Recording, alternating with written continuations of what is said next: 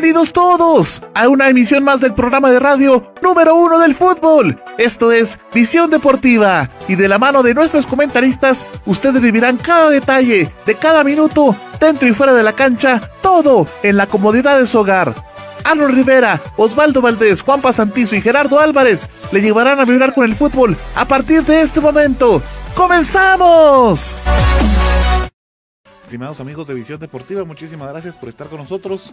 Es un verdadero placer saludarles este viernes 9 eh, de octubre del año 2020. Estamos en una emisión más de Visión Deportiva, así es que les agradecemos a todos ustedes por su sintonía. Eh, esperamos pues que se la pase muy bien en este tiempo en el que vamos a estar platicando de fútbol. Vamos a saludar a mis amigos, a quienes se encuentran conmigo acá, listos para llevarle todo el acontecer del fútbol. Así que vamos a comenzar con mi amigo Osval. Hola Osval, bienvenido a la emisión de Visión Deportiva.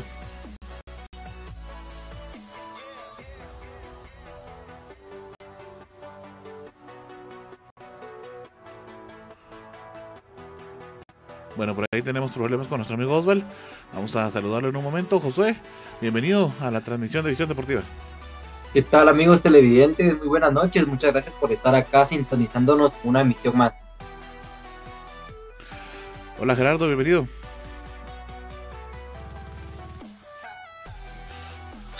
¿Qué tal? ¿Cómo están? Muy buenas noches. Un gustazo enorme saludarlos. Juanpa, bienvenido.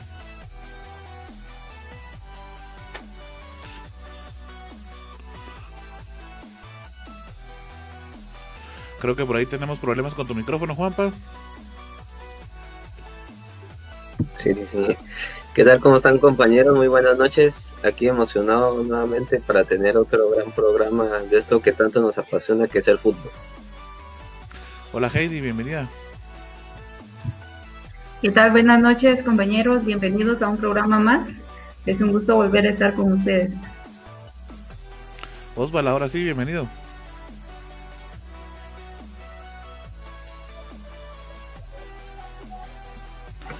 Bueno, por ahí todavía no está nuestro amigo Osval. Eh, bueno, vamos a comenzar entonces con nuestro programa de hoy, Heidi.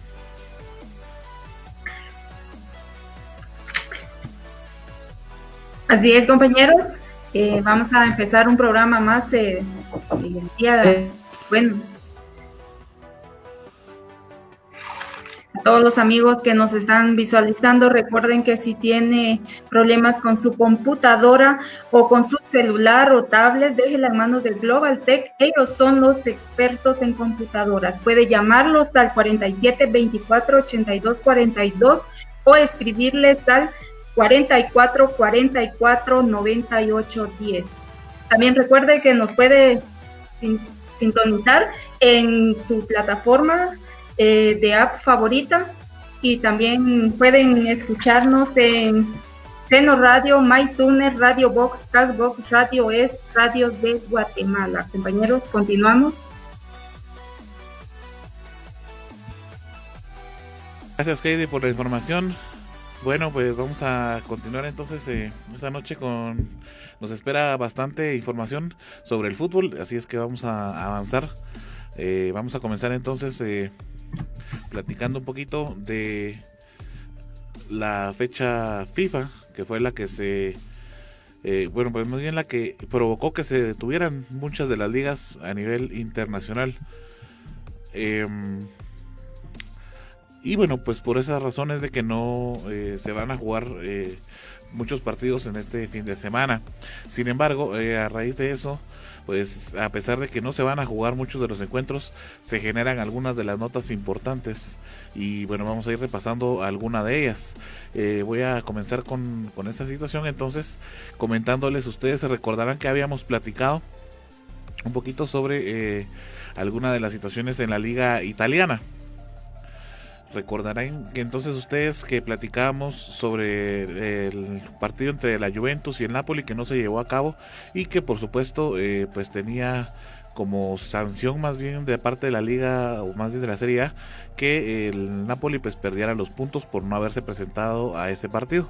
Ese partido recordemos que no se presenta porque Hacienda Sanitaria eh, pues le impide al Napoli viajar toda vez que pues presentó tres eh, positivos de COVID en su plantilla y eso pues eh, los colocaba en una cuarentena de 14 días evitándoles por supuesto la salida en este caso de la ciudad eh, de Nápoles. Esta situación entonces les impide viajar y no se presentan al encuentro en donde la Juventus salió pues prácticamente eh, hacer su trabajo de calentamiento y todo lo demás como que iba a jugar el partido y bueno con eso entonces en teoría la Serie A pues sanciona al Napoli de que perdía los tres puntos toda vez que se juega la Serie A al fin de semana digamos el día lunes se hace el acta en donde pues obviamente colocan los los marcadores de, ese encuentro y entonces el Napoli coloca un, un proceso que eh, deja entonces, o más bien de, eh, prácticamente obliga a la Serie A a colocar eh, este encuentro como pospuesto. Recordemos que ya se había colocado el marcador de 3 a 0. Juanpa nos hacía la observación en el, programa pasado que en algunas plataformas todavía lo colocaban como pospuesto, ¿verdad? A pesar de que ya se sabía el marcador. Y em, bueno, pues entonces al final de cuentas, como les digo, Napoli logra que se coloque como pospuesto el partido y se va a volver a jugar. Ahora la Juventus entonces pasa por otra serie de noticias que es la que tenemos en la pantalla. Y déjenme contarles a ustedes que y bueno, algunos de sus jugadores incluyeron, eh, incurrieron, perdón, eh, y van a tener una sanción obviamente muy drástica. Uno de ellos es Cristiano Ronaldo. Junto a él, pues está Dybala, Juan Cuadrado y Danilo. Ellos eh, pues salieron del hotel donde estaban, eh, en este caso en cuarentena, todo el equipo de la Juventus. Esta situación pues estaba porque eh, dos miembros del staff de la Juventus dieron positivos a COVID y entonces no podían salir del, del hotel, pero como buena fecha FIFA y las elecciones convocaron a Cristiano, a Dybala, a Juan Cuadrado y a Danilo, entonces ellos acudieron a la en este caso al llamado de su selección. Sin embargo, eso no lo podían hacer. Es entonces así que la Juventus deja saber a Hacienda Sanitaria de, de en este caso de, de, la vieja señora que eh, eh, estos jugadores habían salido de, la cuarentena. Y entonces, eh, pues viene Hacienda y les, en este caso, les pone una una denuncia a, frente de la Serie A, ¿verdad? Por esta irregularidad que sucedió, que no podían salir de, en este caso, de, la ciudad. Vamos a ver cuál es la sanción que al final de cuentas le coloca la Serie A a Cristiano Ronaldo y a sus compañeros en este caso, ¿no? Eh, que pues bueno, eh, pues se da por esta situación.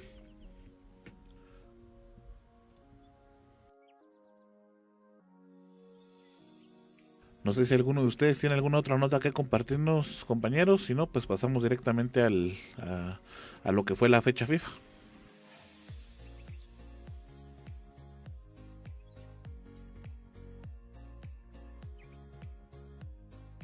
Bueno, Josué, entonces eh, pasamos directamente a lo que fue la fecha FIFA.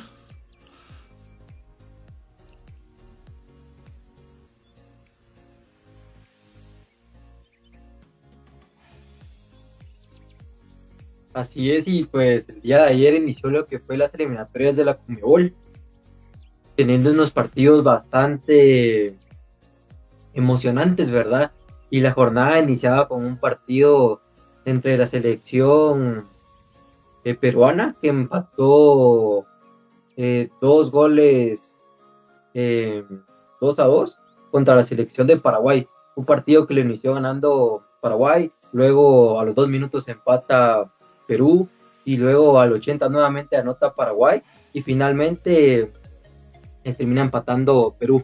Y luego tuvimos el partidazo que fue entre Uruguay y Chile, que también fue un partido bastante polémico, ¿verdad?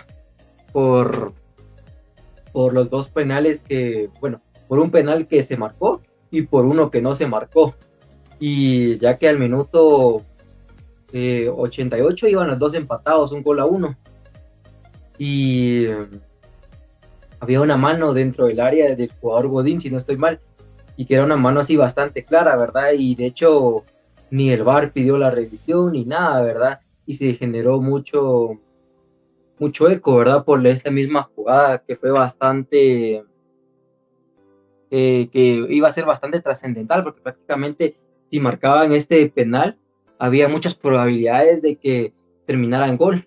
Y a los cuatro minutos que fue al 94, eh, Uruguay anota el segundo gol. Así que imagínense lo que hubiera cambiado si el árbitro hubiera eh, decidido marcar ese penal, que era bastante claro. Prácticamente eran tres puntos para Chile.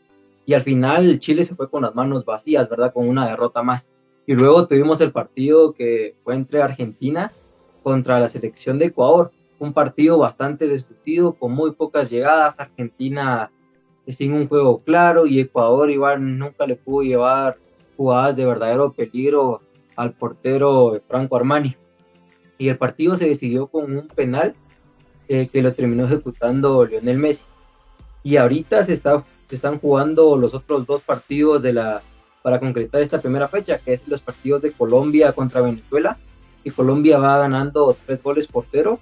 Y el partido de Brasil contra Bolivia, que también lo va ganando la selección local, en este caso la brasileña, dos goles por cero.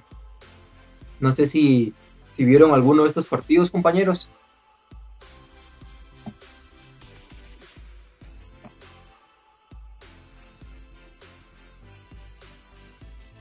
Pues por ahí fueron muchos partidos eh, pues en esta jornada de FIFA y pues más o menos estuve viendo los resúmenes por ahí también que usted que nos contaba sobre el partido de Argentina, ¿verdad José? Que estuvo también bastante interesante. Así es, de hecho acaparó muchos reflectores, ¿verdad? Eh, de, por lo mismo que juega Messi y todo, todos están ahí eh, a la expectativa de qué va a pasar, de, de si al fin va a dar va a dar resultado y esto y el otro. Yo siento de que ambos se hacen daño, tanto Messi le hace daño a la selección argentina porque todos los jugadores como que si se acomodan y quieren de que Messi les resuelva al partido y también la selección argentina le hace un daño a Messi porque por lo mismo de que quieren de que él haga todo, al final del partido él da unos partidos bastante a media, se podría decir, porque prácticamente tiene que bajar a media cancha, recibir el balón, tiene que generar, definir y en fin, yo siento que, ambos se hacen daño. No sé qué piensan compañeros de esto. Sí, de hecho es lo que sucede incluso, por ejemplo, con la selección pues fíjate que y López, ¿no? En donde al final de cuentas se espera que él pueda hacerlo todo y obviamente pues por algo es un equipo de 11 jugadores, ¿no? Perdona Gerardo, continúa con tu comentario. Eh, no, respecto a lo de eh, Lionel Messi, la selección argentina, eh, creo que sí tenés mucha razón, José, con lo que decís, pero me parece también que la selección argentina, debido a que no ha tenido un buen funcionamiento desde pues varios años, es eh, al final lo que repercute eh, eh, directamente sobre Messi, porque Messi me parece que tiene la capacidad y como lo decía José, hay muchos jugadores que también esperan de él y en ese momento quizás se acomoden o esperen a que Lionel Messi resuelva las situaciones cuando no debería ser así, pero Argentina en realidad desde hace ya algunos ciclos no tiene un plantel conformado o bueno, un plantel que que sea eh, parejo, digámoslo así, un plantel que, que refleje una, eh, un fútbol vistoso, un fútbol, sobre todo un fútbol que que tenga la intención eh, de conseguir cosas grandes, ¿sí me explico? Entonces, me parece que sí, la selección argentina no es solo Messi, eh, sino es el, lo que se hace en conjunto y sobre todo si recuerdan que también no hace mucho tiempo, me parece que hace un par de años había incluso eh, que los jugadores de la selección argentina salieron a dar algún, una conferencia en prensa en contra de las acciones que estaban tomando los directivos de la AFA. Entonces, todo eso también genera, ¿no? O sea, me parece que Messi tiene la misma situación tanto en el Barcelona como en la selección argentina de que los directivos pues no trabajan de la forma más correcta, ¿no?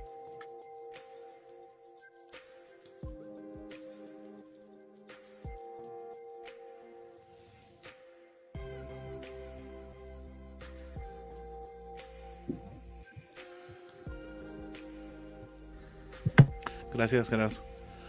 Eh, bueno, sí, sin lugar a dudas, como le platicaba José, pues al final de cuentas, eh, creo que el equipo sí tiene que ser los 11 jugadores sincronizados, platicándose, hablándose, obviamente. Y bueno, si no, si se espera más bien que un jugador pueda hacer todo, tenemos la visión errónea, a pesar de que, bueno, fue a través del penal que Messi consiguió la anotación, ¿verdad, José? Exacto, sí fue por la vía del penal que que Messi anotó, ¿verdad? Y de hecho, el penal se lo comete en, ahorita se me fue el nombre, pero fue este al extremo derecho del Sevilla, que mm, prácticamente se estaba a punto de encarar al arquero y, y fue cuando llegó un defensa central, no me no recuerdo el nombre, a barrerse, ¿verdad? Y prácticamente no llegó, ni llegó a destiempo y a traer al jugador, ¿verdad? De una manera así bastante infantil hasta cierto punto. O Campos creo que fue, ¿no? Campos, sí, exacto. Si no estoy mal. Sí, Campos, a favor del Sevilla. Así es, compañeros.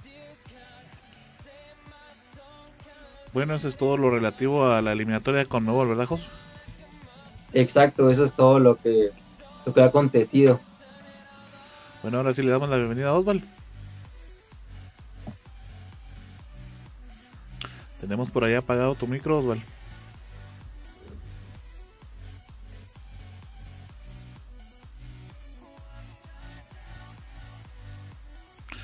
Bueno, tenemos inconvenientes por ahí con el micro de nuestro amigo Oswald. Bueno, Juanpa, entonces eh, también tuvimos algunos partidos amistosos. Eh, muchas de las elecciones también aprovechan esta fecha FIFA. Y bueno, Guatemala fue una de ellas. Más adelante vamos a platicarles de esa situación. Pero también eh, en alrededor del mundo, selecciones aprovechan para poder ir probando a los equipos. Y también que muchas de las eliminatorias para el Mundial pues fueron canceladas por la pandemia del, COVID. Entonces, pues las abrían a, a tener algunos partidos amistosos, como los que nuestro amigo Juanpa nos va a relatar, ¿verdad, Juanpa? Sí, por supuesto que sí, compañeros. En estos días han habido partidos amistosos que son bastante llamativos, como por ejemplo el partido que fue entre Alemania y Turquía, en donde fue un gran partido, donde el resultado final fue de 3 a 3 en donde muchos pensaban de que el equipo alemán podía hasta golear al equipo turco, pero ya al final el partido fue muy parejo, en donde los dos equipos tuvieron varias oportunidades para anotar más goles, pero los porteros estuvieron muy bien en el fondo. Otro de los partidos importantes fue donde Italia goleó a Moldovia 6 a 0 y uno de los partidos que son algo interesantes fue el partido de Francia y Ucrania en donde los franceses ganaron 7 a 1. Porque es muy interesante porque de parte del equipo ucraniano no tenía portero. Sus tres porteros que estaban convocados para este partido dieron positivo a la prueba de COVID-19. Entonces el jugador que tuvo que saltar, más bien ni es jugador, sino el que tuvo que saltar al terreno de juego para estar de portero fue el preparador de porteros, si no estoy mal. El señor tiene 46 años y fue el que estuvo bajo el arco en este partido. Y otro de los partidos importantes fue el de los Países Bajos, es decir, Holanda recibiendo al equipo mexicano.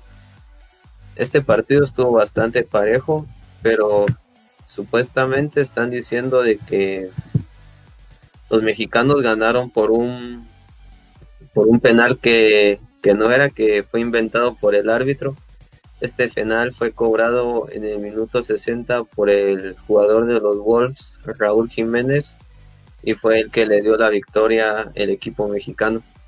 En las estadísticas estos dos equipos estuvieron muy parejos remates al arco, 6 de los holandeses y 7 de México, pero fue un partido bastante interesante. Y finalmente el otro partido que estuvo bastante interesante y que tenía a muchos con expectativa fue el partido entre Portugal y España, en donde el duelo terminó a cero. Algo curioso es de que en este partido muchos remates se fueron al larguero, a los postes. Entonces, casi en, las estadísticas ningún remate cuenta al arco porque la mayoría fueron a los postes. Pero el que dominó más este partido fue la selección visitante, el equipo español, con un porcentaje del 66% contra el 34% de balón contra los portugueses. Esos serían los amistosos más importantes, compañeros. Gracias, Juanpa. Este, pues platicamos eh, el día de ayer con Josué sobre el partido de México. Y bueno, creo que él va a tener una mejor perspectiva. Eh, la verdad es que Josu es el experto de la Liga Mexicana y entonces por eso es de que creo que va a tener una buena perspectiva en relación al, partido de Holanda. Yo por lo menos podría decir que al final de cuentas México fue, jugó prácticamente como se dice por ahí, calladito, ¿verdad? No, no hizo mayor alarde de lo que podía llegar a hacer o, dejar de hacer y pues al final de cuentas consiguió un gran resultado ante un equipo que en teoría se veía que era más fuerte que México, pero finalmente creo que por lo menos el planteamiento fue el que ayudó bastante y pues terminaron ganándole, ¿no, José? Exacto, de hecho fue un partido que lo estudió bastante bien el Tata Martino por el planteamiento que hizo, ¿verdad? Lo único que sí siento que quedaba como que un poquito de duda era en la táctica fija que ponía Chaca Rodríguez, que mide un metro setenta, a defender a Virgil van Dijk.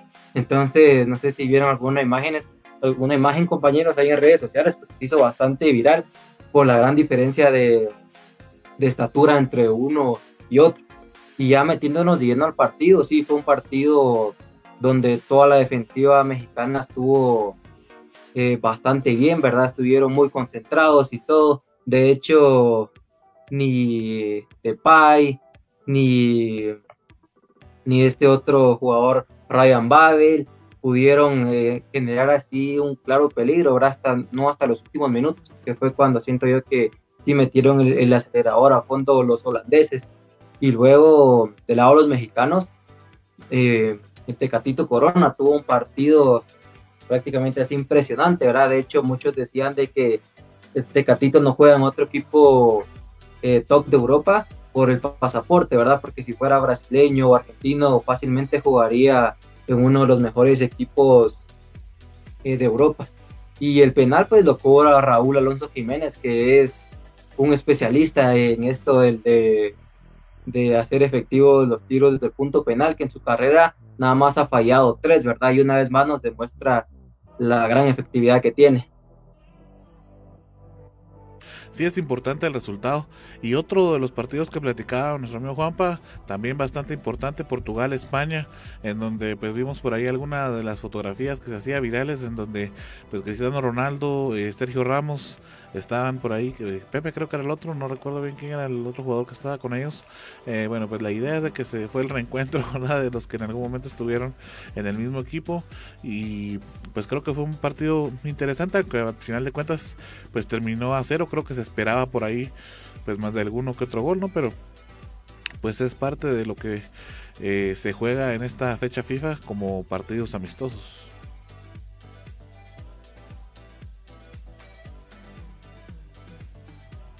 Otra de las bueno, de, las divisiones que tuvo la fecha FIFA, digámosle así, es eh, los partidos de la UEFA National League. Y en este caso, nuestro amigo Gerardo es el que nos trae la información de esta competición. Bueno, sí, es que, perdón, de hecho, eh, la UEFA Nation League eh, se es un torneo que se viene jugando desde ya varias fechas, ya hemos platicado en algunas ocasiones sobre los encuentros y los resultados que se han dado y de hecho eh, sigue esta eh, UEFA Nation League el día de mañana con los enfrentamientos para la jornada número 3. Eh, recordemos que son seis jornadas al final y luego pues se juegan las, las fases de los playoffs. Y bueno, para les voy a comentar cómo van a estar los partidos para el día de mañana directamente, o bueno, los partidos para esta fecha más bien, que se va a jugar a, pues en lo que resta de la semana, o sea, el día de mañana eh, sábado y domingo, me parece, vamos a ver hasta cuándo tenemos partidos. Eh, sí, tenemos partidos sábados y domingos. Entonces, bueno, los partidos están así. El Luxemburgo se enfrentará a Chipre el día de mañana a las 7 de la mañana. Montenegro se va a enfrentar a Azerbaiyán a las 7 de la mañana igualmente. Eh, Liechtenstein va a enfrentar a, a, Gibraltar, este partido a las 10. Islas Faroe a Letonia también a las 10. Eh, España contra Suiza a las 12.45, Andorra contra eh, Malta a las 12.45 también, Ucrania contra Alemania a las 12.45, ya el domingo Irlanda contra Gales a las 7 de la mañana, eh, Kazajistán, perdón, contra Albania a las 7 de la mañana también el día domingo, Croacia contra Suecia el día domingo también a las 10 de la mañana, Lituania contra Bielorrusia.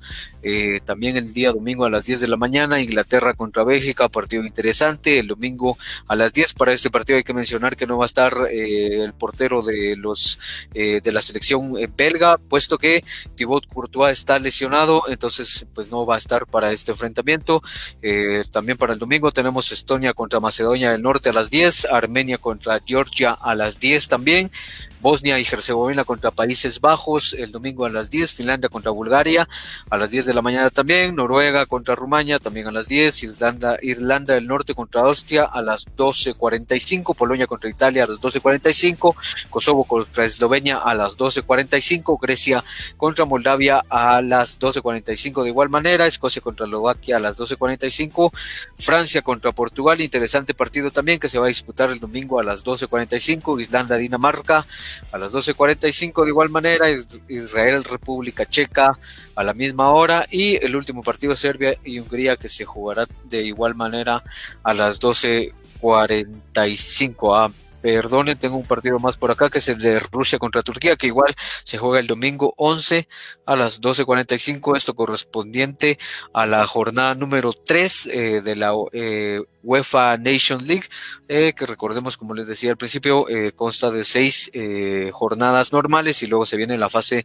de los playoffs. Luego de esto, también habrán partidos el día, bueno, entre semana, pero me parece que para los partidos que se van a disputar entre semana vamos a revisar cómo está el calendario para el programa del día lunes. Así que esos son lo que acontece, o bueno, lo que más bien va a acontecer para este fin de semana en la UEFA Nation League, bastantes partidos, bastante interesantes entre selecciones europeas. Y bueno, vamos a ver también ir revisando después de esta jornada cómo es que se va moviendo las tablas de posiciones de los diferentes grupos, o, bueno, más bien recordando si que eh, son eh, grupos divididos por categorías, en donde pues están las posiciones, eh, o bueno, más bien eh, los equipos distribuidos conforme a las posiciones que van o que tienen, de hecho, en el ranking FIFA actualmente. Así que eso es todo de la UEFA Nation League, compañeros. Gracias Gerardo, hacer notar que de esta Nation League es que sale al final para las eliminatorias de Europa, ¿verdad? O más bien sirven para las eliminatorias para el Mundial, ¿verdad?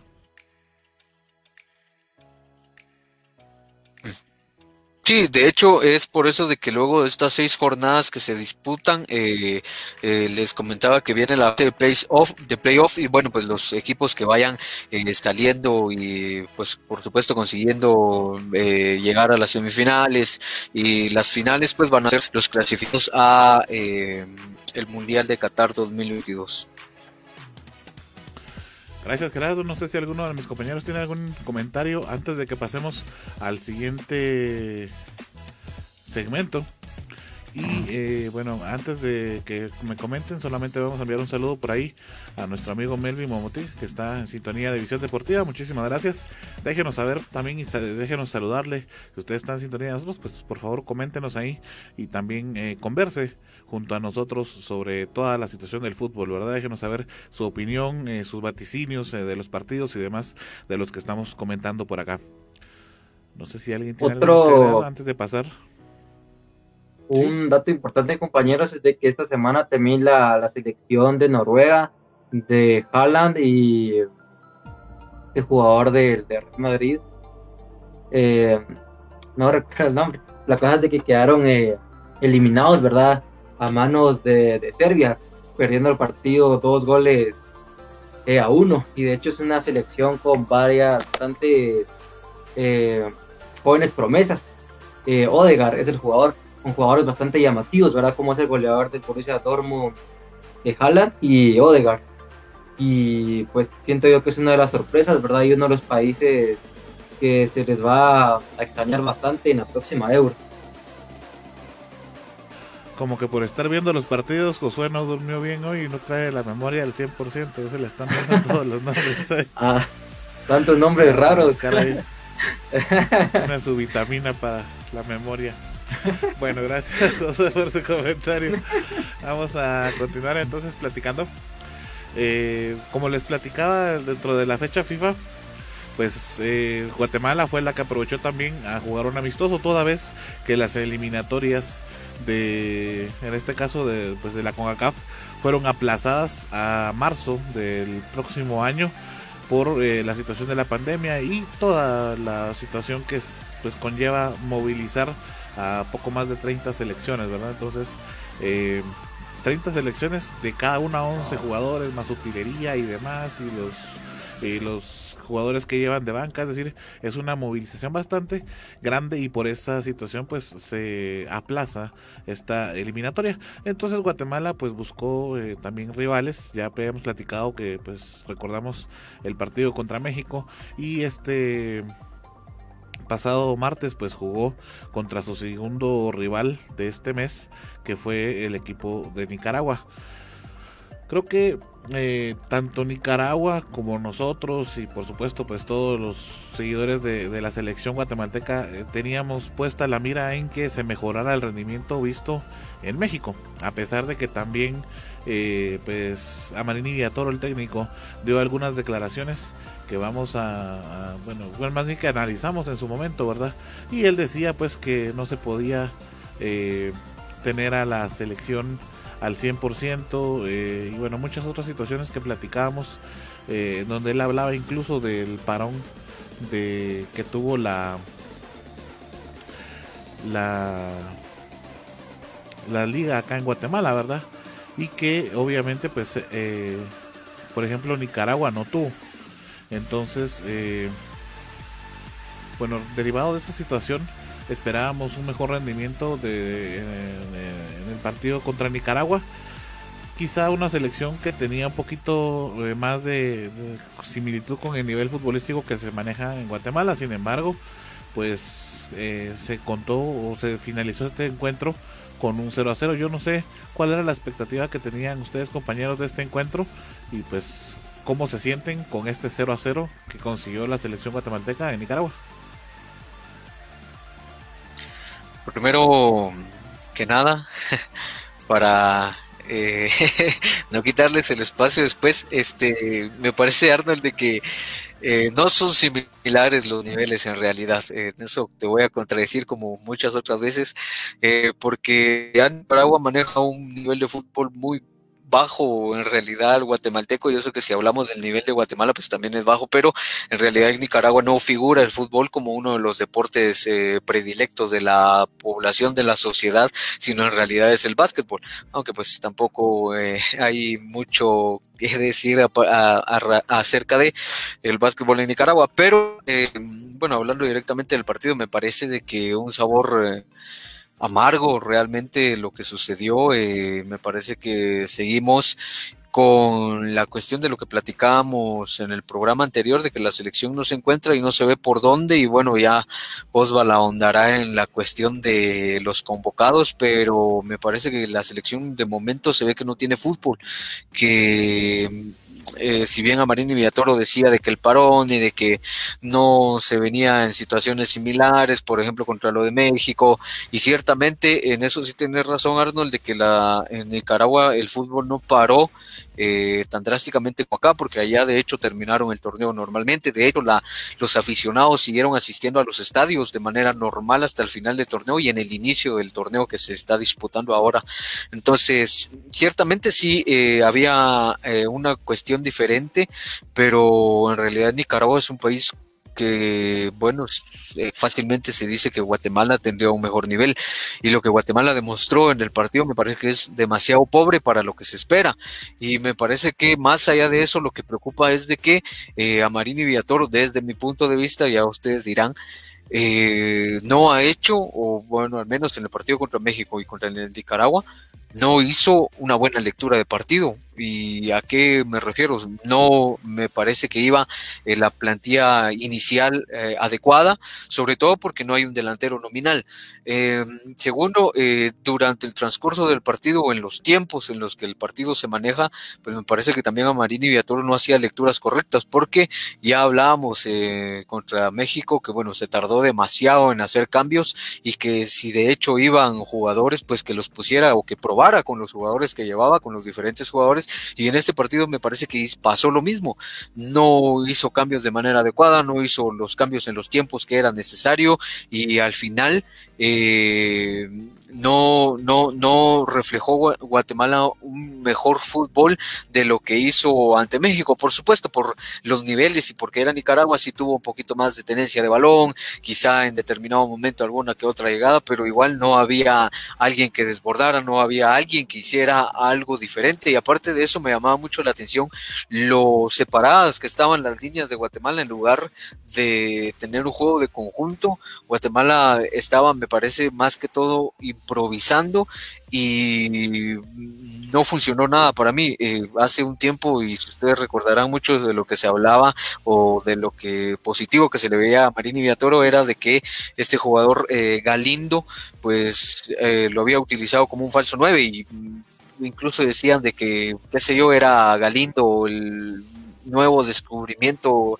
en la ciencia para Marini Villatoro, porque eh, de hecho había funcionado de buena manera cuando Guatemala disputó este, los partidos eh, de los grupos de la eliminatoria CONCACAF que eh, disputó hace un año, pero ahora Galindo no jugó a nada y me parece que eso sí es preocupante que la selección no tenga fútbol de momento.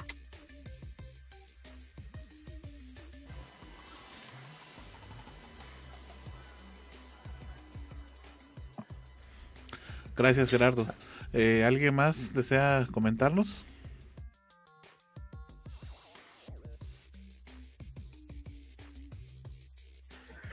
Yo creo que fue un partido donde la selección creo que era algo obligatorio que tenía que ganar porque, como estaba diciendo Gerardo, el fuerte de Nicaragua no es el fútbol, pero algo que sí es cierto es que en Nicaragua sí terminaron las ligas, entonces estaban en una mejor condición física. Creo que era algo que se notaba mucho en el campo porque los jugadores nicaragüenses corrían todas las pelotas mientras que los de Guatemala no aguantaban mucho. Daba un poco de risa al final porque los guatemaltecos no estaban aguantando mucho en las jugadas. Algo que creo que hay que resaltar un poco de que el jugador del América, el Chucho López, jugó un partido pasable. Sí, jugó mejor que contra México, estuvo más participativo, hasta tuvo una oportunidad para anotar un gol, pero lastimosamente le ganaron las emociones y mandó la pelota afuera del campo.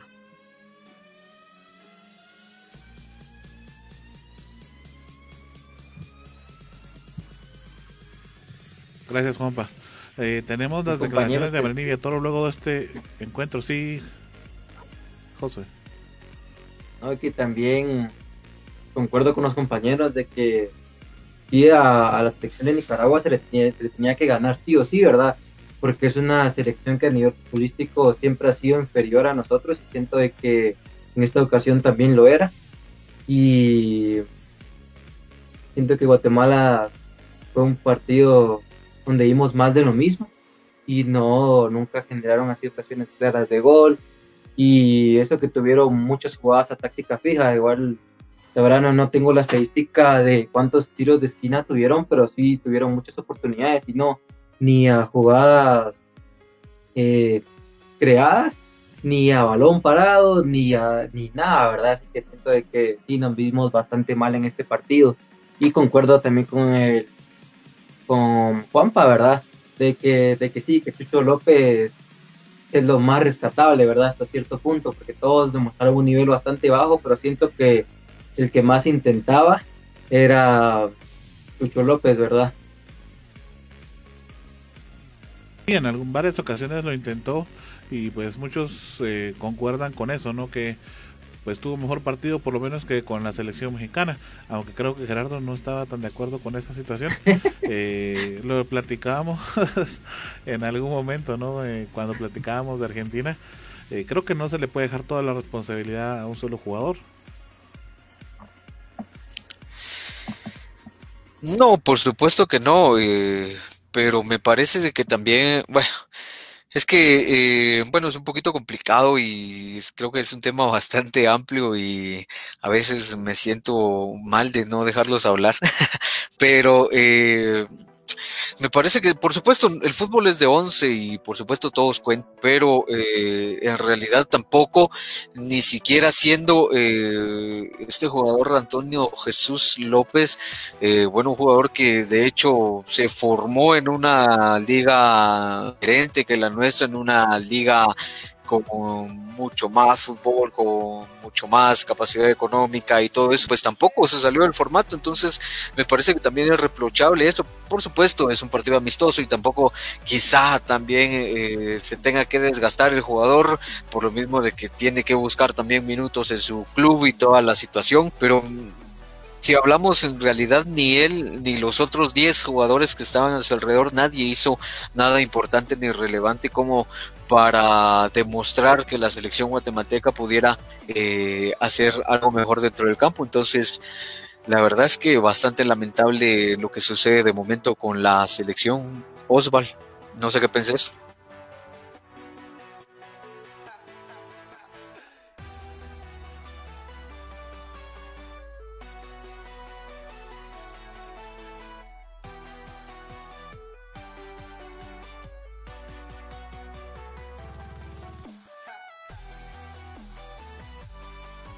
Problemas con el audio de nuestro amigo Osval.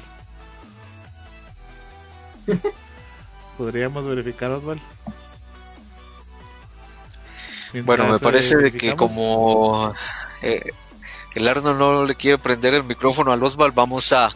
Eh, yo les quería poner una cuestión, eh, y es que platiquemos de una situación y, y, ya me dirán ustedes, pero la selección nacional se supone, o bueno, en el libreto se dice de que son los eh, mejores jugadores de momento eh, dentro, o bueno, que pueden llegar a la escuadra máxima del representativo de un país. Y si hablamos de esto, me parece que hay jugadores que hay, eh, son bastante cuestionables, pero hablemos de una cuestión en sí. ¿Por qué Amarini Villatoro no lleva delanteros nominales?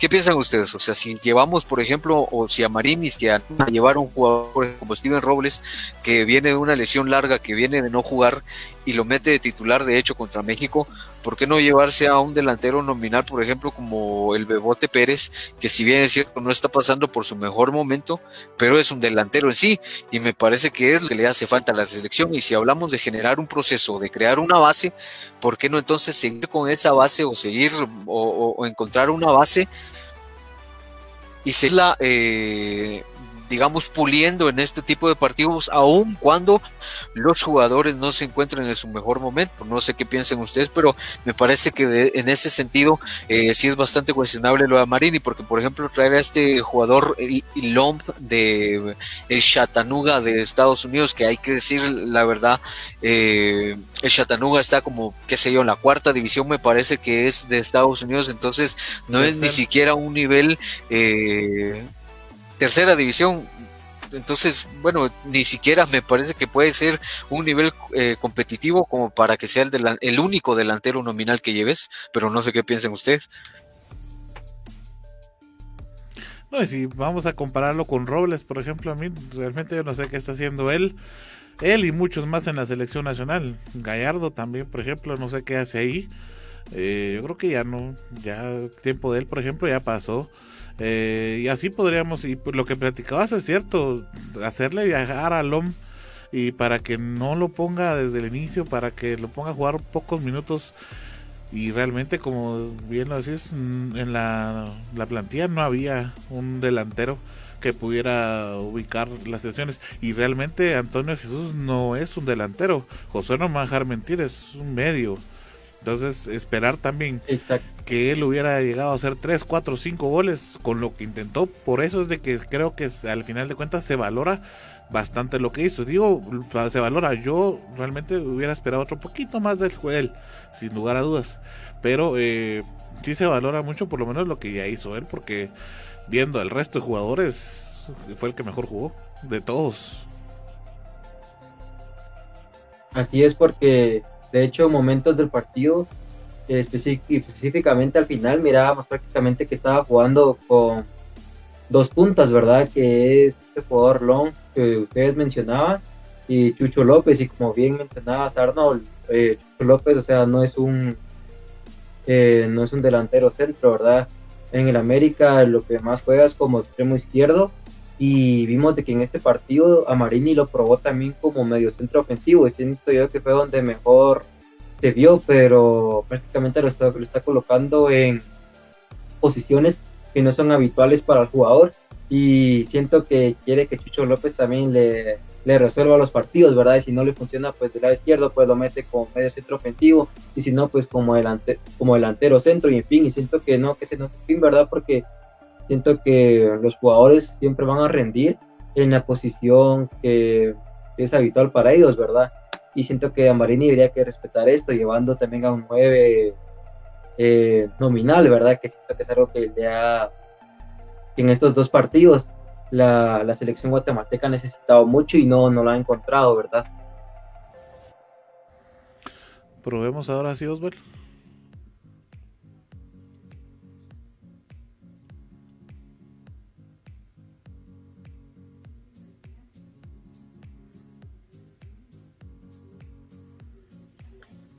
Sí, yo creo que.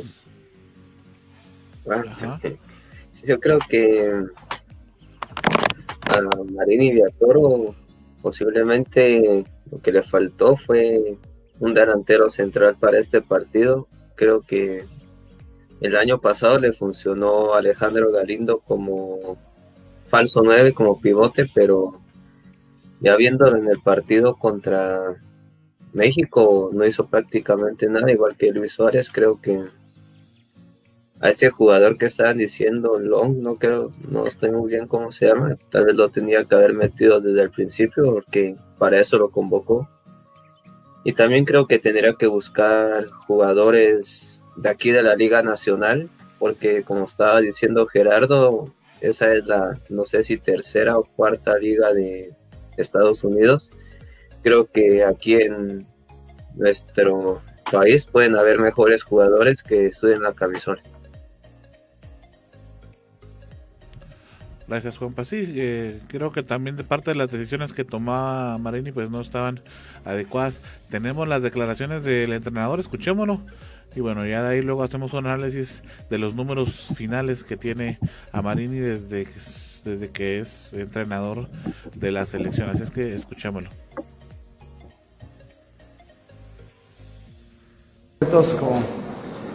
Más que con el resultado, con el funcionamiento. Eh, tenemos muchas cosas que, mejorar, tenemos muchas cosas que mejorar, que nos deja preocupados para, lo que viene, porque hay que mejorar mucho. Hoy fueron solo destellos y las imprecisiones pues colmaron también parte de, lo bueno que intentamos eh, por momentos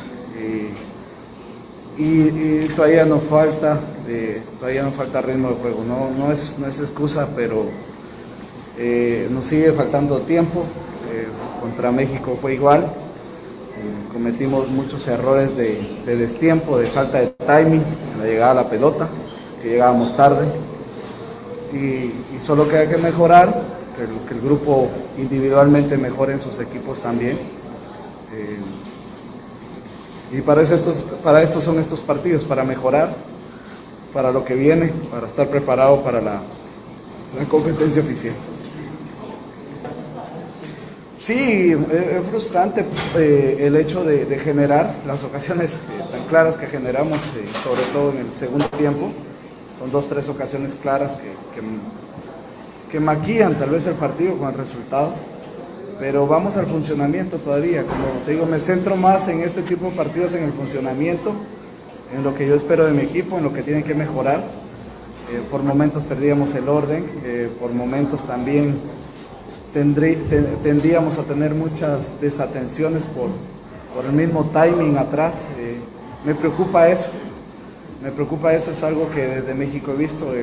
estamos llegando tarde a muchas jugadas, tanto a cortar como para generar eh, y, esa es falta de reacción, falta del mismo ritmo, pero también es lógico, ustedes acá no, no pararon, terminaron su torneo, llevan 12 jornadas si no estoy mal, y, apenas en Guatemala se juegan 5, pero eso lo va a entender la gente que sabe fútbol. y, el resultado al final va a ser siempre el criticable. Sí, claro, sí, claro, estamos muy conscientes, estamos frustrados, como te digo, no solo por el resultado, sino por el rendimiento, más que todo en los dos partidos, que no fue lo esperado. Eh, pero venimos de seis meses de, un parón con cinco partidos y, no es excusa, pero no estamos al ritmo de tampoco de México, que, lleva 12, 14 jornadas encima. Y, acá que también ustedes no pararon. Entonces esa es una ventaja en cuanto a los tiempos, a los ritmos de juego. Pero vuelvo, insisto, eso no, no te va a entender la gente que no sabe fútbol.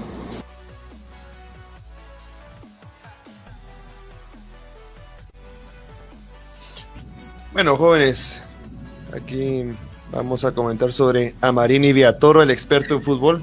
Creo que le gana a Zinedine Zidane y al señor Coman eh, juntos, ¿verdad? Porque con sus palabras, con lo que está hablando, es un experto en toda la materia de lo que es el fútbol. Esta señora Marina Viator, nosotros no contamos para él.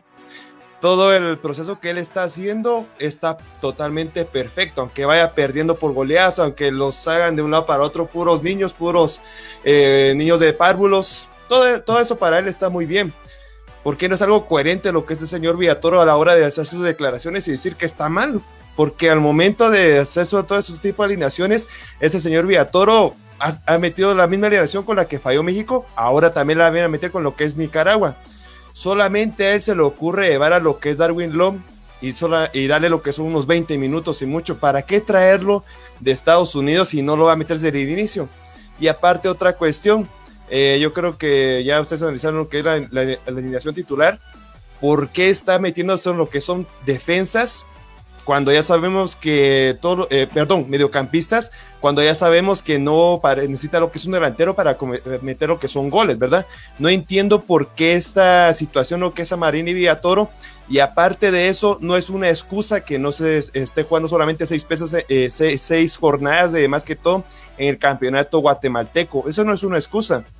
La excusa eh, la tiene él para tapar lo que son las deficiencias y los problemas que metió la selección guatemalteca en esos dos partidos a Marín y Villatoro. Y aparte, las malas elecciones, lo que tuvo el director técnico en estos dos encuentros, compañeros. al final de cuentas, él en ningún momento acepta que se cometieron errores en plantilla, errores eh, eh, por ejemplo, en el momento de tomar tus decisiones en los cambios, platicamos que son partidos amistosos. Todavía fuera una eliminatoria, dice uno, bueno, esta era la estrategia y había que aguantar. Pero a la larga son amistosos, es para ir probando piezas. Y si no tenés, como platicábamos en la plantilla de delanteros o algo, pues hay que probar otras, otras formas, ¿no? Creo que, y repito, para eso es amistoso, para ir probando, ¿no? Y me parece que ciertamente también es eh, prepotente, ¿no? Este, insultante para la afición guatemalteca que es en realidad a la que se debe la selección nacional, porque ¿Quiénes son los que miran a la selección guatemalteca? No son puros profesionales, futbolistas, entrenadores y gente eh, directamente sabionda del fútbol, digámoslo así, sino es la afición. Entonces, ¿a quién se debe? Es a la afición.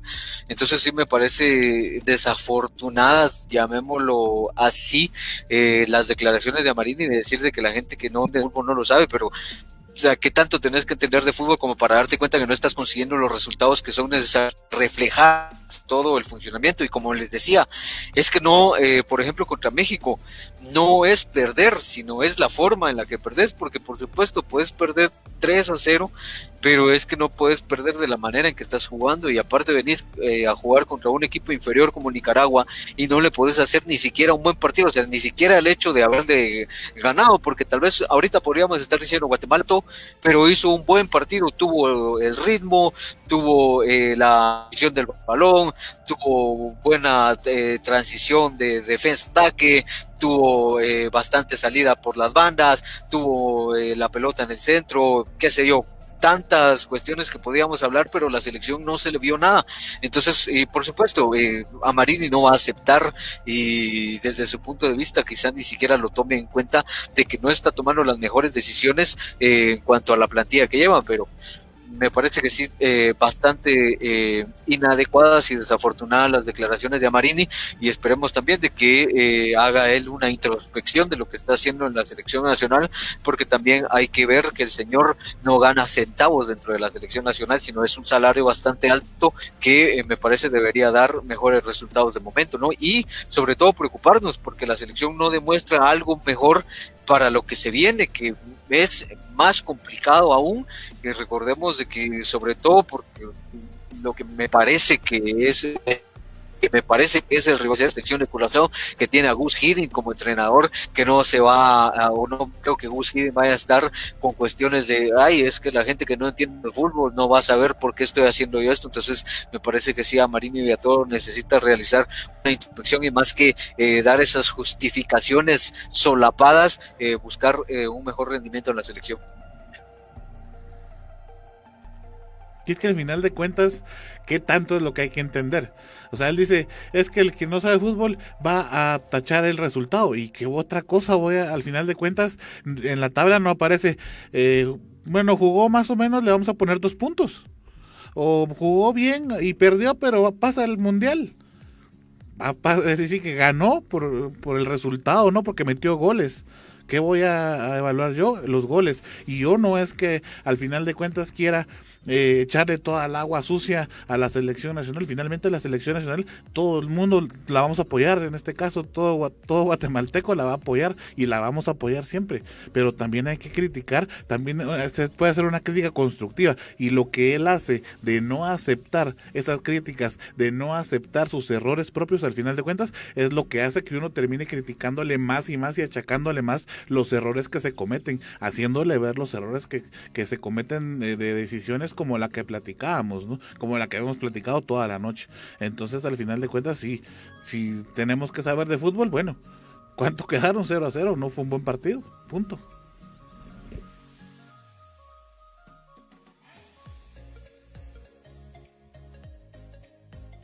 Bueno, vamos a, a continuar entonces. Eh, solamente ya nos queda entonces analizar eh, la nota que teníamos en redes sociales, ¿no? En donde se analizaban los resultados que se habían obtenido de parte de Marini Villatoro, en donde al final de cuentas son siete las victorias que lleva, tres empates y tres derrotas, 35 goles a favor y siete goles, siete goles perdón, en contra. Eh, y bueno, eh, en esta semana se puso un poquito ya a juicio qué es lo que iba a suceder con Amarini Villatoro y eh, pues en este caso no se llegó a ninguna eh, decisión drástica y bueno, él quiere jugar partidos en noviembre, pero todavía no se ha decidido. La Junta de la FedeFut está dividida en opiniones sobre si es buena idea que juegue o no juegue eh, partidos eh, en noviembre. Toda vez son partidos amistosos, toda vez que las eliminatorias, pues como le repito, fueron aplazadas. Exacto, ¿no? Y para, para noviembre están hablando de de dos partidos, ¿verdad? Uno contra la selección de Asia, específicamente con, contra Japón, y el otro contra una selección de Sudamérica.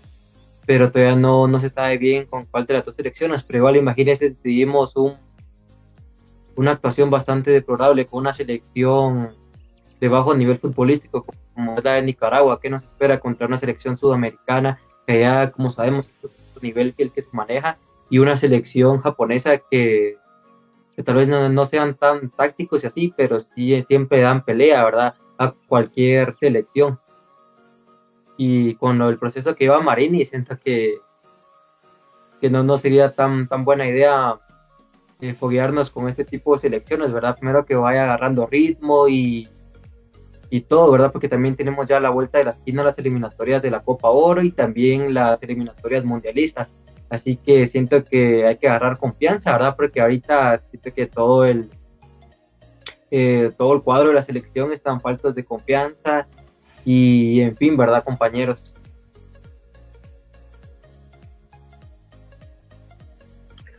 Sí, está bien lo que decís, pero también a Marini creo que también ya lleva, si no estoy mal, ya año y medio con la selección, creo que ya tendría que tener por lo menos algo fijo de con qué planteamiento, cuál es su idea táctica y así, porque a cada rato en cada morfociclo cambia de jugadores, no está bien que cambie los jugadores, pero tendría que tener ya sus jugadores que ya son fijos.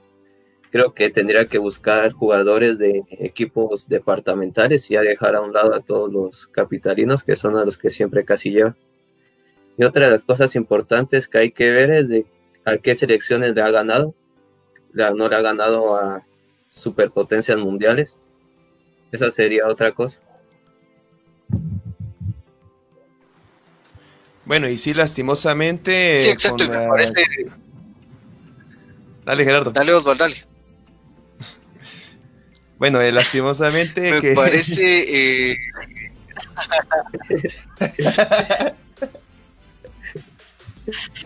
dale, Gerardo. Bueno, dale, Osvaldo.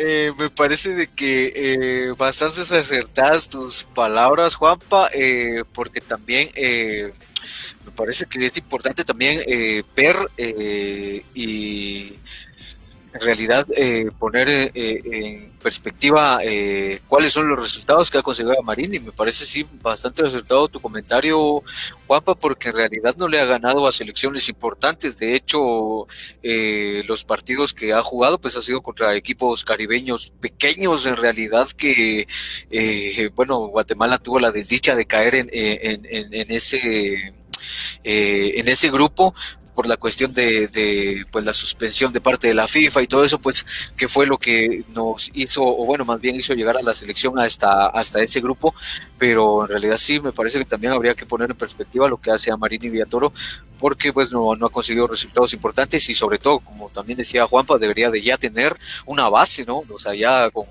año y tanto de estar trabajando, pues debería de tener por lo menos ya una base de jugadores, quiénes son los nominales, quiénes son los que va a ir probando, eh, si hay algún jugador eh, joven que, que, vaya saliendo, como por ejemplo, y quizá eh, lo repitamos un poco de manera incisiva, pero me parece que es el ejemplo más claro, lo de Oscar Castellanos, un jugador muy joven con mucha proyección, que tiene, me parece, mucho un futuro, ¿por qué no irlo probando? Ese tipo de jugadores son los que debería de ir probando y no eh, ir eh, reciclando jugadores que ya van de salida y que quizá tengan su último aliento en la selección nacional. Entonces sí, eh, es complicado, pero bueno, no sé, dale Osvaldo ahora sí, disculpa la interrupción.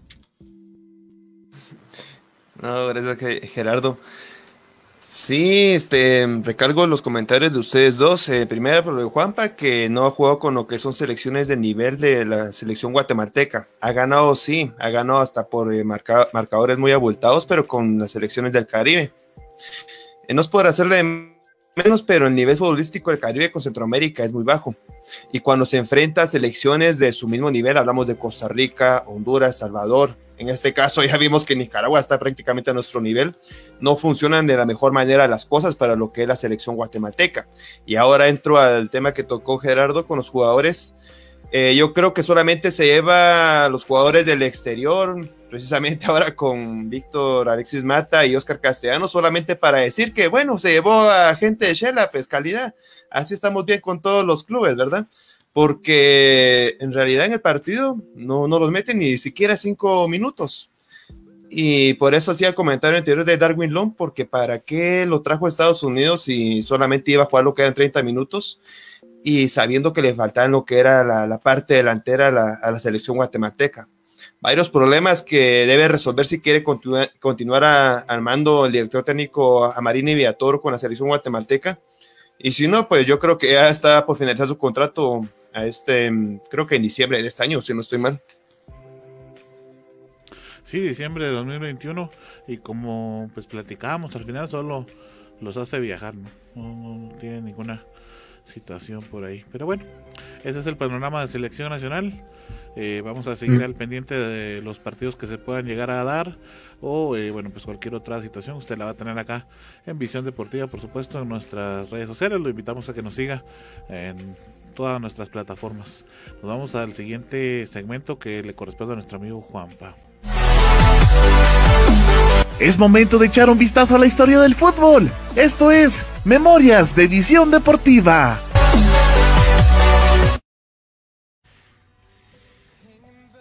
Por supuesto que sí, compañeros, y hoy les traigo el dato del partido con más goles.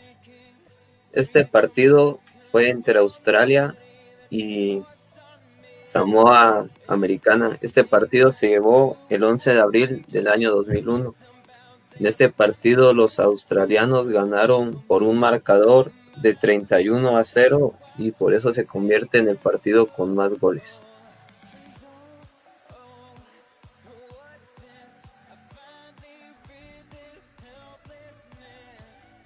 ...31 a 0, bueno...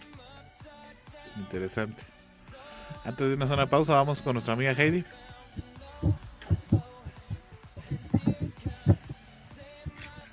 Gracias compañeros. Si es que hay tanto que hablar de la selección de Guatemala, pero si usted se perdió alguna transmisión, recuerde que puede eh, volverla a ver en, en, YouTube, Twitter, Tumblr, Instagram y también escucharnos en Seno Radio, MyTuner, Tumblr, eh, ah, no, no, perdón, Radio Box, Castbox Radio es Radio de Guatemala.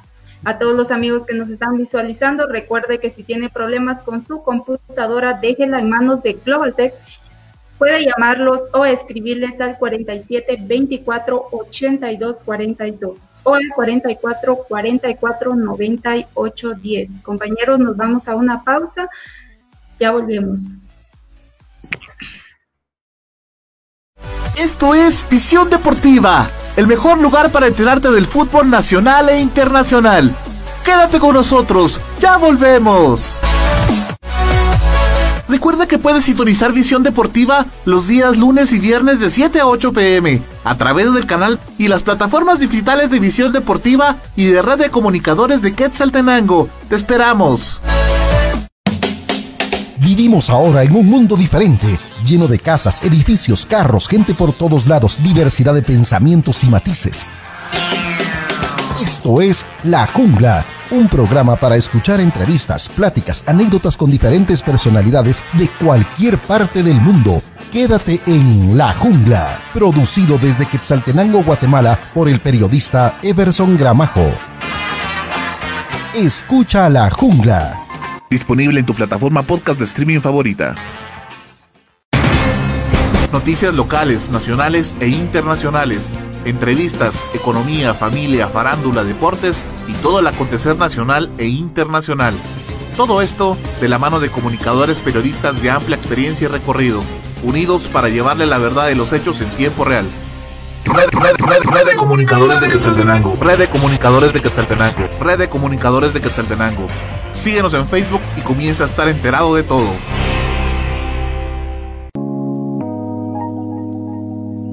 Sabemos que en estos momentos lo más importante es cuidar de tu familia y tu mundo digital es el que te ayuda a mantenerte cerca de ellos.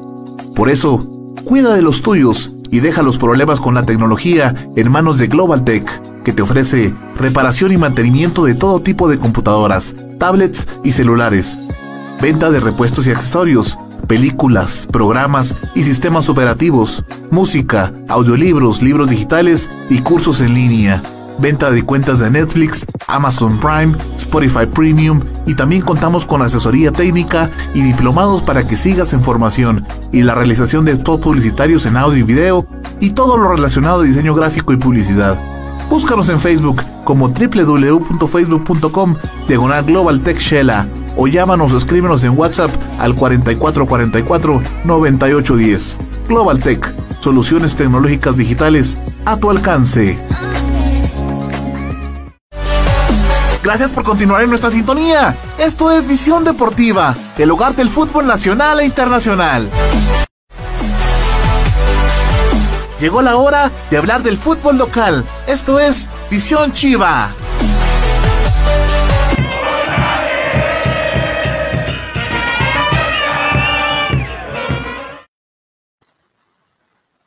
Así que vamos a entrar de lleno con este segmento que es Visión Chiva, del que tiene cinco lunas en el escudo, del campeón departamental y por supuesto el que es el aguerrido Super Chivo.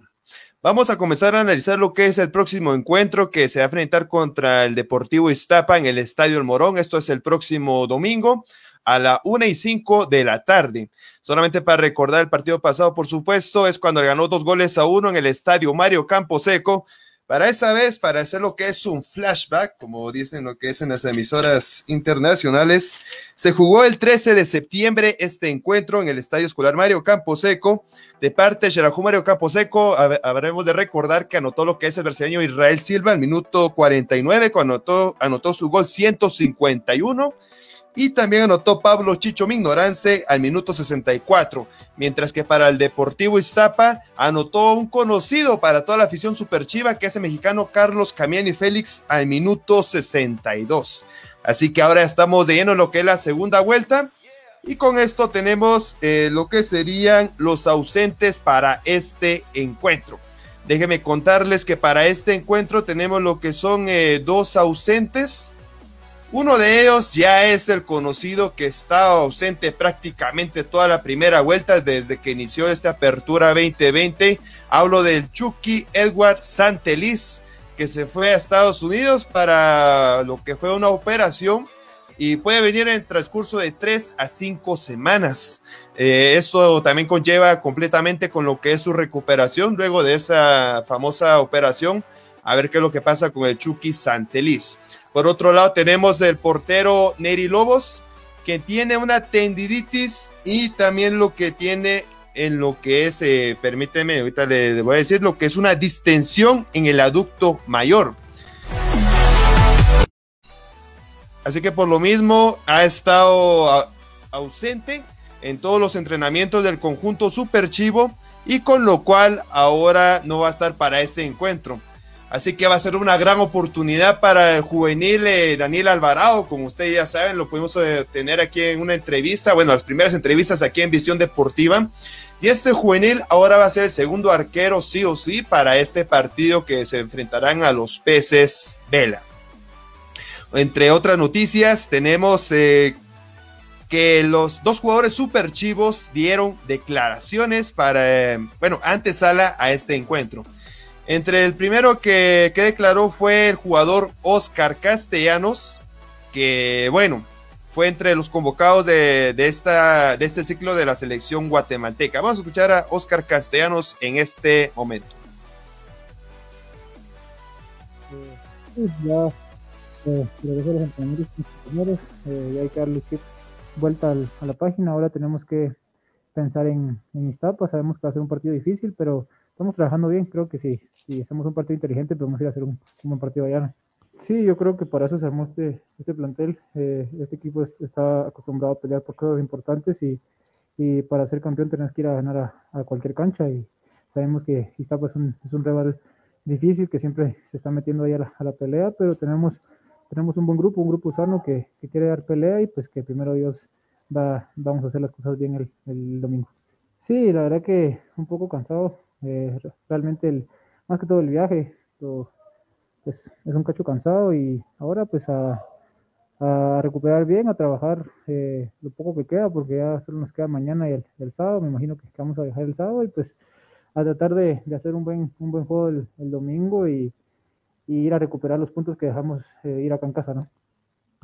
Sí, como te repito, es un, es un rival complicado que también le gusta salir jugando con el balón, que, que tiene jugadores ahí que tratan bien el, el balón, pero nosotros también, nosotros también tenemos que ir a, hacer un partido inteligente allá, sabemos que es una cancha pequeña, que hay mucho calor, pero tenemos que ir a, quitarles el balón, a tratar de hacer nuestro juego, porque solo así vamos a, generar ocasiones y ir a, sacar puntos de esa cancha difícil. Yo creo que eh, eso platicamos siempre con la línea defensiva, que, hay que tratar de, tener el arco en cero, eso es lo, primordial para nosotros, luego nos van a quedar chances ahí arriba y pues no tenemos que perdonar, porque a nosotros cuando, cuando el equipo rival tiene un par no nos perdona, entonces creo que tenemos que, hacer efectivos ahí, los que, los que tengan, pues mandarlos a guardar. Sí que teníamos declaraciones de Oscar Castellanos, que se refiere eh, más que todo a este encuentro que tendrá el próximo domingo, recordando que Oscar Castellanos ha sido titular en los últimos cinco encuentros, recordando que el sexto encuentro se va a jugar el próximo 25 de noviembre, que precisamente es contra el equipo de comunicaciones. Y otros, eh, otro, otro, otra declaración más que todo para compartir sería del jugador Wilber Pérez, que bueno, también está hablando lo que sería el encuentro contra los peces Vela. Gracias a Dios, pues contentos, ¿no? Porque ya vamos a iniciar otra vez, otra semana de, de juegos, porque la semana pasada no, no pudimos hacerlo. Y estamos muy contentos, hemos trabajado muy bien estas dos semanas eh, de cara al partido que tenemos contra Iztapa. Sabemos que son puntos muy importantes para nosotros, para lo que como equipo y como institución pretendemos. Yo creo que últimamente nos hemos visto mejor, eh, ya adaptándonos a su idea, ya conociendo lo que tenemos que conocer de su plan de trabajo. Igual como compañeros también nos estamos conociendo y eso es importante porque cada día nos estamos sintiendo mejor como grupo. Sí, eso es, es bonito pues para, para, cualquier jugador empezar eh, los partidos desde arranque, sumar minutos. En las últimas fechas pues había tenido pocos minutos de 15, 20, 10, 12 minutos, entonces siempre ando trabajando para, para obtener más minutos y, y bueno, vamos a, a, dar, a, hacer las cosas bien el día de domingo para que el profe pues, me siga tomando en cuenta, ¿no? Y eso, eso me da mucha confianza, eso de, de los goles son, son amores y eso es confianza para nosotros los delanteros, vivimos de eso y, ya se me dio uno, espero en Dios que, que, que, sea como que el inicio de una buena racha. ¿no? Bien, fíjate que bien, creo que jugar con dos delanteros, pues no te sentís tan, tan abandonado, ¿no? A veces te toca estar peleando solito contra cuatro de centrales y eso es bastante difícil, pero ya con dos ya te haces un poco más de compañía y ya pues podemos pelear los dos eh, ahí, ¿no? Creo que esperamos hacer una buena dupla para poder seguir jugando los dos arriba y eso ya será decisión técnica. Estar concentrado, salir a buscar el partido, creo que en los partidos que hemos hecho siempre hemos salido a buscar el marcador y, y por ese ya tenemos tres puntos afuera, entonces vamos a salir a buscarlo sin miedo a, a que nos puedan ganar. Sin duda alguna vamos a ir a, a, proponer, vamos a ir a marcar diferencia. Bueno, tienen muy buenos jugadores y es un muy buen equipo, entonces creo que va a ser un muy buen partido en el cual ellos están de local y tienen a su favor el clima, entonces pues nosotros estamos bien preparados, eh, físicamente estamos bien preparados, así que no va a ser cosa. Así que teníamos ahí a Wilber el Bebote Pérez, que anotó su primer gol vestido de superchivo en el encuentro cuando jugaron contra los Panzas Verdes de Antigua Guatemala, ya que con esto va más que motivado para aumentar lo que es su racha goleadora con el conjunto de la NU. Esperemos que sea así de, lo, de esa manera positiva para toda la afición superchiva y en sí para lo que es el conjunto superchivo. Aparte de eso, les traigo para lo que es este encuentro en la cuarteta arbitral que estará comandada por el señor Brian López. Este será el árbitro central. Junto a él van a estar lo que es asistente número uno, Luis Ventura, asistente número dos, Raúl Jiménez, y el cuarto árbitro será el, el señor Carlos Galindo. Recuerde que eso será en el estadio El Morón. Y vuelvo a repetir la hora el domingo a la una y cinco de la tarde. Y para finalizar con lo que es el segmento de Visión Chiva, les traigo lo que sería la posible alineación para este encuentro. Eh, a pesar de lo que dijo Wilber Bebote Pérez, que le gustaría jugar con dos delanteros, pero a mi punto de vista, Walter Clavería jugaría de la siguiente manera. En la parte delantera, nuevamente Israel Silva, eh, de falso 9, Dustin Corea. En la parte izquierda, Alexis Mata. En la derecha, Cristian Alvisuris para que los volantes sean Gerardo Chino Arias y Pablo Chicho Mignorance. De los laterales tendríamos en la izquierda Edwin Fuentes, en la derecha Edwin Rivas. Los dos centrales serían Oscar eh, Castellanos y el otro que lo acompañaría sería el señor Tomás Castillo, para que dejen en la portería a David Monsalve. Esto sería la posible alineación del próximo domingo cuando enfrenten a los peces Vela de Iztapa, compañeros.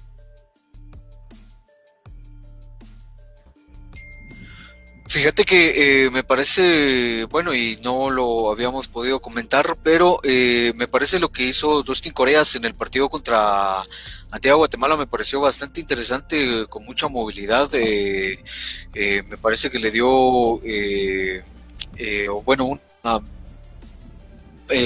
cuestión diferente a Shelahu dentro del campo. me parece bastante interesante. quizá de los jugadores a los que bueno, habría que darles un poco de mejor rendimiento es a Luis Fuentes y Tomás Castillo, que a mí de manera personal no terminan de gustarme, pero sí me parece que es bastante adecuado que Edwin Rivas entre por la banda derecha, porque me parece que es un jugador que tiene mucha eh, salida y parece que también lee bastante bien los partidos, aunque quizá en lugar de Edwin Rivas en esa posición eh, eh, entraría o creo que eh, prefiere eh, a Juan Yash eh, Clavería, entonces quizá haya algún cambio bueno, eso lo esperaremos ya cuando la alineación sea confirmada y también importante lo de Iztapa porque Iztapa viene de, ganar de hecho y me parece que está demostrando un fútbol bastante interesante. Recordemos que Carlos Camiani es un delantero eh, matador, en realidad uno de los mejores delanteros en los últimos años de la liga guatemalteca, entonces también eh, interesante eh, lo que está haciendo Iztapa de momento y me parece que también por las cuestiones, el factor del clima, la cancha que también es un poco complicado, pues van a ponerle complicada la situación para conseguir un buen resultado que esperemos se dé, porque si no, ya se empezaría, o bueno, se empezaría a complicar más, de hecho, en la tabla de posiciones que hasta el momento Xelajú, recordemos, va en la posición número 7, que no es una posición realmente muy cómoda.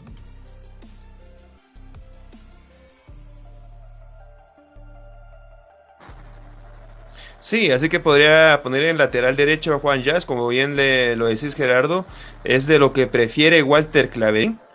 Y bueno, como nosotros vemos, eh, se desenvuelve de la mejor manera este señor Evin Rivas, que es eh, polifuncional. Es, recordemos contra el equipo de Santa Lucía Cotzumalguapa, en este encuentro el señor Rivas jugó de, defensa central y lo hizo de una buena manera.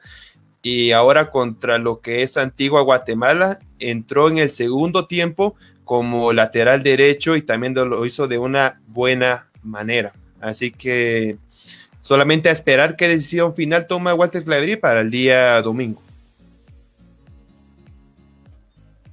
Sin lugar a dudas es un partido bastante interesante y es una cancha complicada para Shelahu Oswald, toda vez pues que incluso hasta va de visita, ¿verdad? Entonces vamos a ver qué es lo que le depara al equipo de Shelahu. Juanpa, no sé si tenés algún comentario antes de que avancemos. Sí, creo que será un partido bastante importante porque si gana Shela puede posicionarse nuevamente entre los primeros lugares de la tabla general y también del grupo. Creo que tiene que ir con toda a ganar este partido, si no se puede hundir más en la tabla. Creo que sí tiene que ir con dos delanteros y tiene que meter al Bebote y a Silva de titulares. Gracias, Juanpa. Vamos a pasar a entonces a analizar lo que va a suceder eh, en general en, la jornada número 7 de Liga Nacional, pero eso lo hacemos en Visión Chapina. Ahora hablaremos del fútbol nacional. Esto es Visión Chapina. Es Guatemala, mi patria adorada, por más que digan, ninguna es igual. Por mi honor que en el mundo no hay nada como esta linda tierra del Quetzal.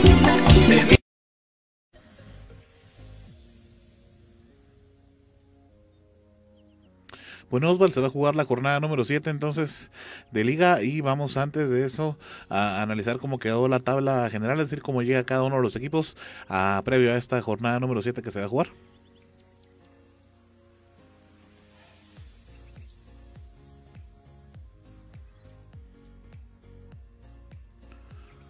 Bueno, la tabla de posiciones queda entonces de la siguiente manera, Osval.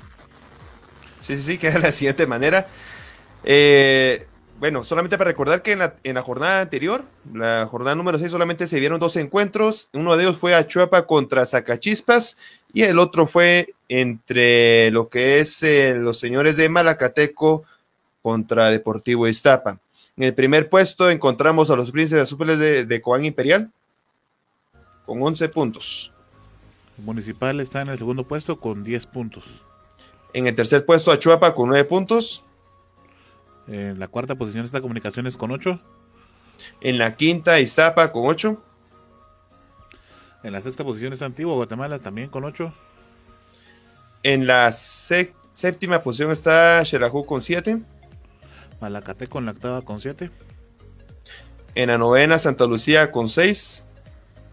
En la décima posición Zacachispas con 5. En la décima primera Guastatoya con 3. Y en el frío sótano, Sanarate y Heidi. Son tres puntos. Señorita, los empates.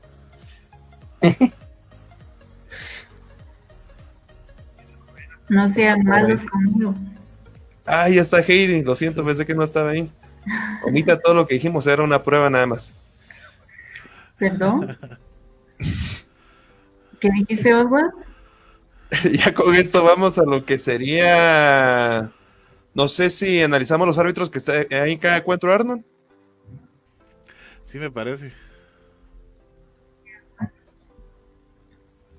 Así que vamos con el primerito que sería Santa Lucía Malacateco. Ahí el central va a ser José Herrera, sus asistentes Julián Méndez y Marvin Díaz. El cuarto árbitro va a ser Walter López y el asesor arbitral es Ludwig Yat. Ya, ya con esto vamos al siguiente encuentro que ya analizamos anteriormente.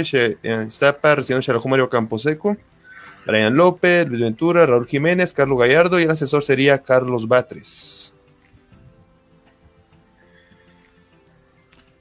Comunicaciones Antigua, este partido tiene un horario un poquito, eh, bueno, fuera de del fin de semana. Este se va a jugar el día lunes a las 11 de la mañana. Usted va a tener acá en visión de deportiva, por cierto. Eh, Comunicaciones Antigua va a estar entonces eh, partiendo la justicia el árbitro Luis Escobar. Sus asistentes son René Ochoa y Rolando Castro. Y Kevin Cacaos, el cuarto árbitro. Y el asesor es Oscar Castro.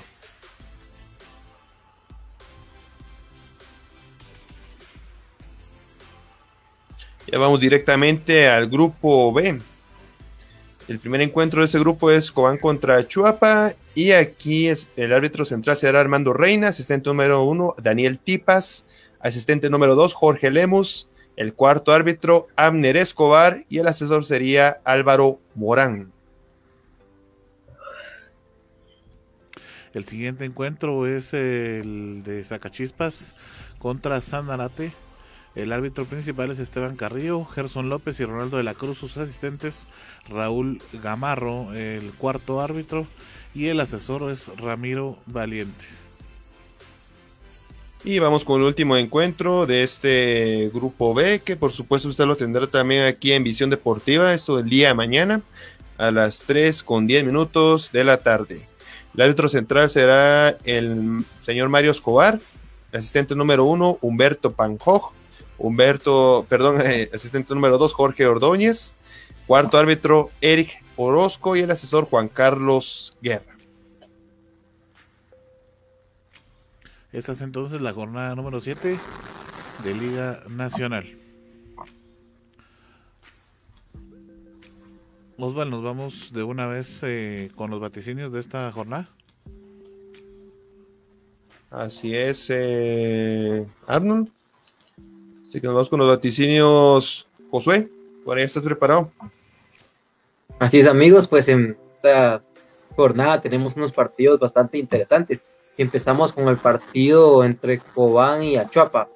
Siento que lo gana Cobán. ¿Ustedes, compañeros?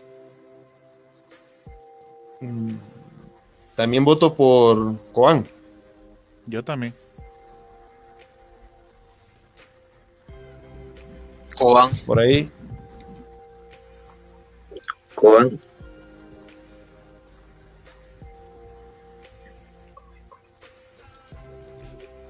Heidi, creo que tu micrófono está off.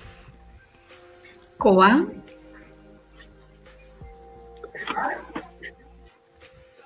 Ahora nos vamos al partido entre, entre Zacachispas y Sanarate. Pues en este partido siento que un empate. Sacachispas.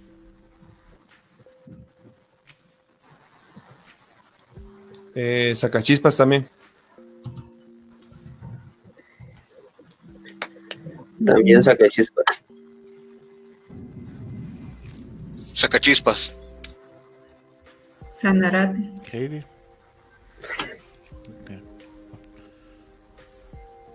Sanarate. Y ahora para el partidazo entre Guastatoya y Municipal, siento que lo gana el visitante municipal. Yo también. Municipal. Sí, municipal. Empate. Guastatoya. Siguiente. Ahora nos vamos al partido entre Santa Lucía y Malacateco. Ahí siento que lo gana Santa Lucía. Yo empate. Santa, Santa Lucía. Lucía. Malacateco. Empate.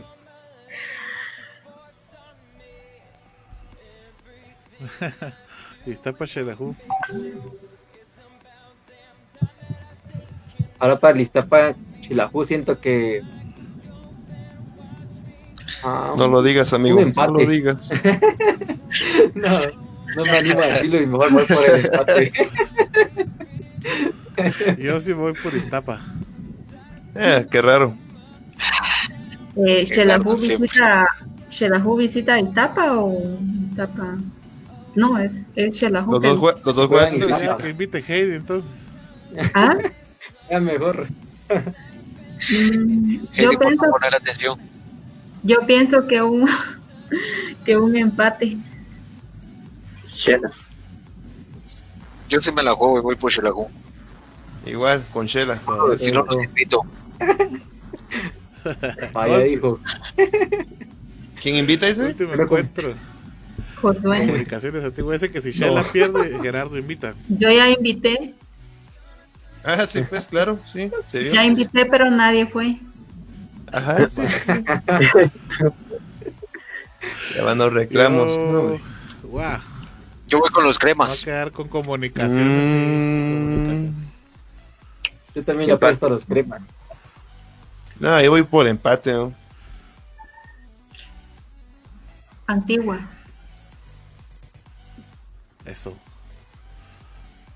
Qué determinación la dejé. Bueno. Con eso entonces concluimos con los vaticinios. Vamos a el día eh, martes. eh, eh, les recordamos a nuestros amigos oyentes que nuestra emisión normalmente es lunes, pero eh, la vamos a tener el próximo el próximo martes por la situación del último partido de Comunicaciones Antigua, que aparte de que lo vamos a tener acá en Visión Deportiva, pues así le llevamos toda la información completa el día martes. Vamos a revisar cómo queda y cuántas pizzas nos debe Heidi y ese día vamos a, ver cómo quedamos con los vaticinios. Bueno, nos vamos rapidito, Gerardo. Tenemos eh, primera división este fin de semana también. Nos vamos rapidito con los partidos que tenemos entonces. Muy bien, así de que eh, ya para ir terminando, que bueno, ya se nos hizo bastante largo el programa el día de hoy, pero eh, para este fin de semana tenemos eh, los partidos de la jornada número 2 de la primera división del fútbol guatemalteco, así de que eh, los partidos empiezan, eh, o bueno, más bien empezaron el día de hoy con la ganancia de Aurora contra Petapa, eh, Petapa que ya suma dos juegos, o bueno, dos victorias más bien, día de mañana Siquinalá contra Comunicaciones a las 11 de la mañana, Quiché contra Plataneros a las 13, a las 13 horas, Nueva Concepción contra el Deportivo Reu, mañana a las 14 horas, Misco contra Miztlán, Misco que va a debutar y que no va a poder debutar eh, Wilson Lalín por tener una suspensión eh, que viene arrastrando desde, bueno, el torneo pasado, en donde cuando militaba, mejor dicho, con el Deportivo de Quiché FC, eh, juega mañana a las 4 de la tarde, Sololá contra Puerto de San José a las 9 de la mañana el día domingo, el Club Social y Deportivo Sayaché que se enfrenta a Zacapatelios el día domingo a las 12 horas y San Pedro contra Shinabajul el domingo a las 15 horas. Así de que... Eh, Ah, bueno, eh, hay un partido que eh, cierra la jornada número uno. Eh, bueno, un partido más bien que es para eh, reponer, no, no, no es reponer, disculpen compañeros, solo déjenme ver la información bien aquí. Eh, para completar la jornada eh, número uno, que es el partido del Deportivo Carchá contra el Deportivo Sayaché, que este se va a jugar el día miércoles a las 12 horas. Así que esos son los partidos para este fin de semana de la primera división guatemalteca. Sí, ese partido de la primera jornada era porque no se había inscrito el equipo, ¿verdad? Y se le dio una prórroga. Bueno, creo que, que con eso, eso estamos prácticamente terminando. Solamente nos vamos con nuestra amiga Heidi con la última información de la noche y nos empezamos a despedir.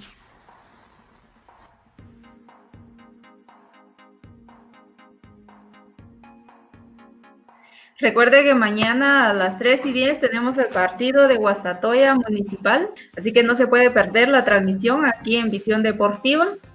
Y si usted puede compartirnos la transmisión, pues también no, no nos cae mal. A todos los amigos que nos están visualizando, recuerde que también nos puede ver en YouTube, en Twitter, Tumblr, Instagram y también escucharnos en Seno Radio, MyTuner, Radio Box, Castbox, Radio de Guatemala.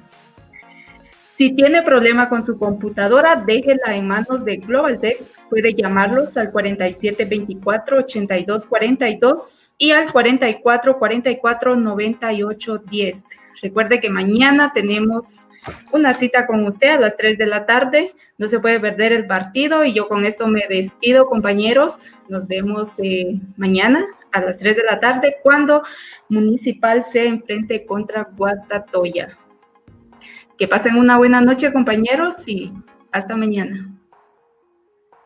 Gracias, Heidi. Gerardo, nos vamos. Por supuesto, muchas gracias a todos los que nos sintonizaron esta noche eh, de viernes de Visión Deportiva. Gracias a ustedes, compañeros, por estar en la capital de Visión Deportiva. Eh, como decía Heidi, mañana a las 3 de la tarde, Guastateo Municipal. El día domingo, Xerajú contra Iztapa. Y el día lunes, Comunicaciones contra Tigres. Así de que, eh, bueno, el fin de semana y hasta lunes cargaditos de fútbol. Pasen una feliz noche y nos miraremos el próximo martes. Nos vemos, Juanpa. Por supuesto que sí, compañeros. Para mí fue un gran gusto compartir con ustedes este tiempo hablando sobre el fútbol. Y para todos nuestros radioescuchas y televidentes, muchas gracias por estar aquí. Feliz noche, Dios lo bendiga. Adiós, José.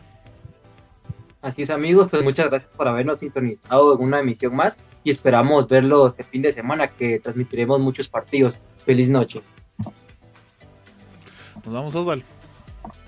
Así que gracias amigo televidente por estar pendiente de esta transmisión de Visión Deportiva. Y bueno, recargo lo que dijeron todos mis compañeros, invitados desde ya para el próximo, los próximos partidos, día de mañana, día domingo y día lunes, tres partidos seguidos para que usted disfrute de estos partidos de la Liga Nacional aquí en Visión Deportiva. Así que pase una, una buena noche y un abrazo de gol. Amigos, muchísimas gracias por haber estado en una misión más de Visión Deportiva. Recuerde, sábado 3 con 5, el domingo a la 1 y el lunes a las 11 de la mañana y el martes, como siempre, a las 7 de la noche. Muchísimas gracias. Tiene cita con Visión Deportiva, lo esperamos. Hasta la próxima.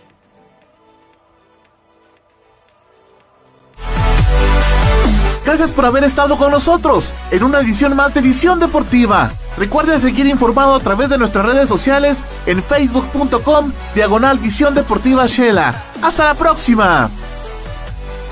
Visión Deportiva es parte de Red de Comunicadores de Quetzaltenango, producido por Global Production de Global Group Guatemala. Todos los derechos reservados.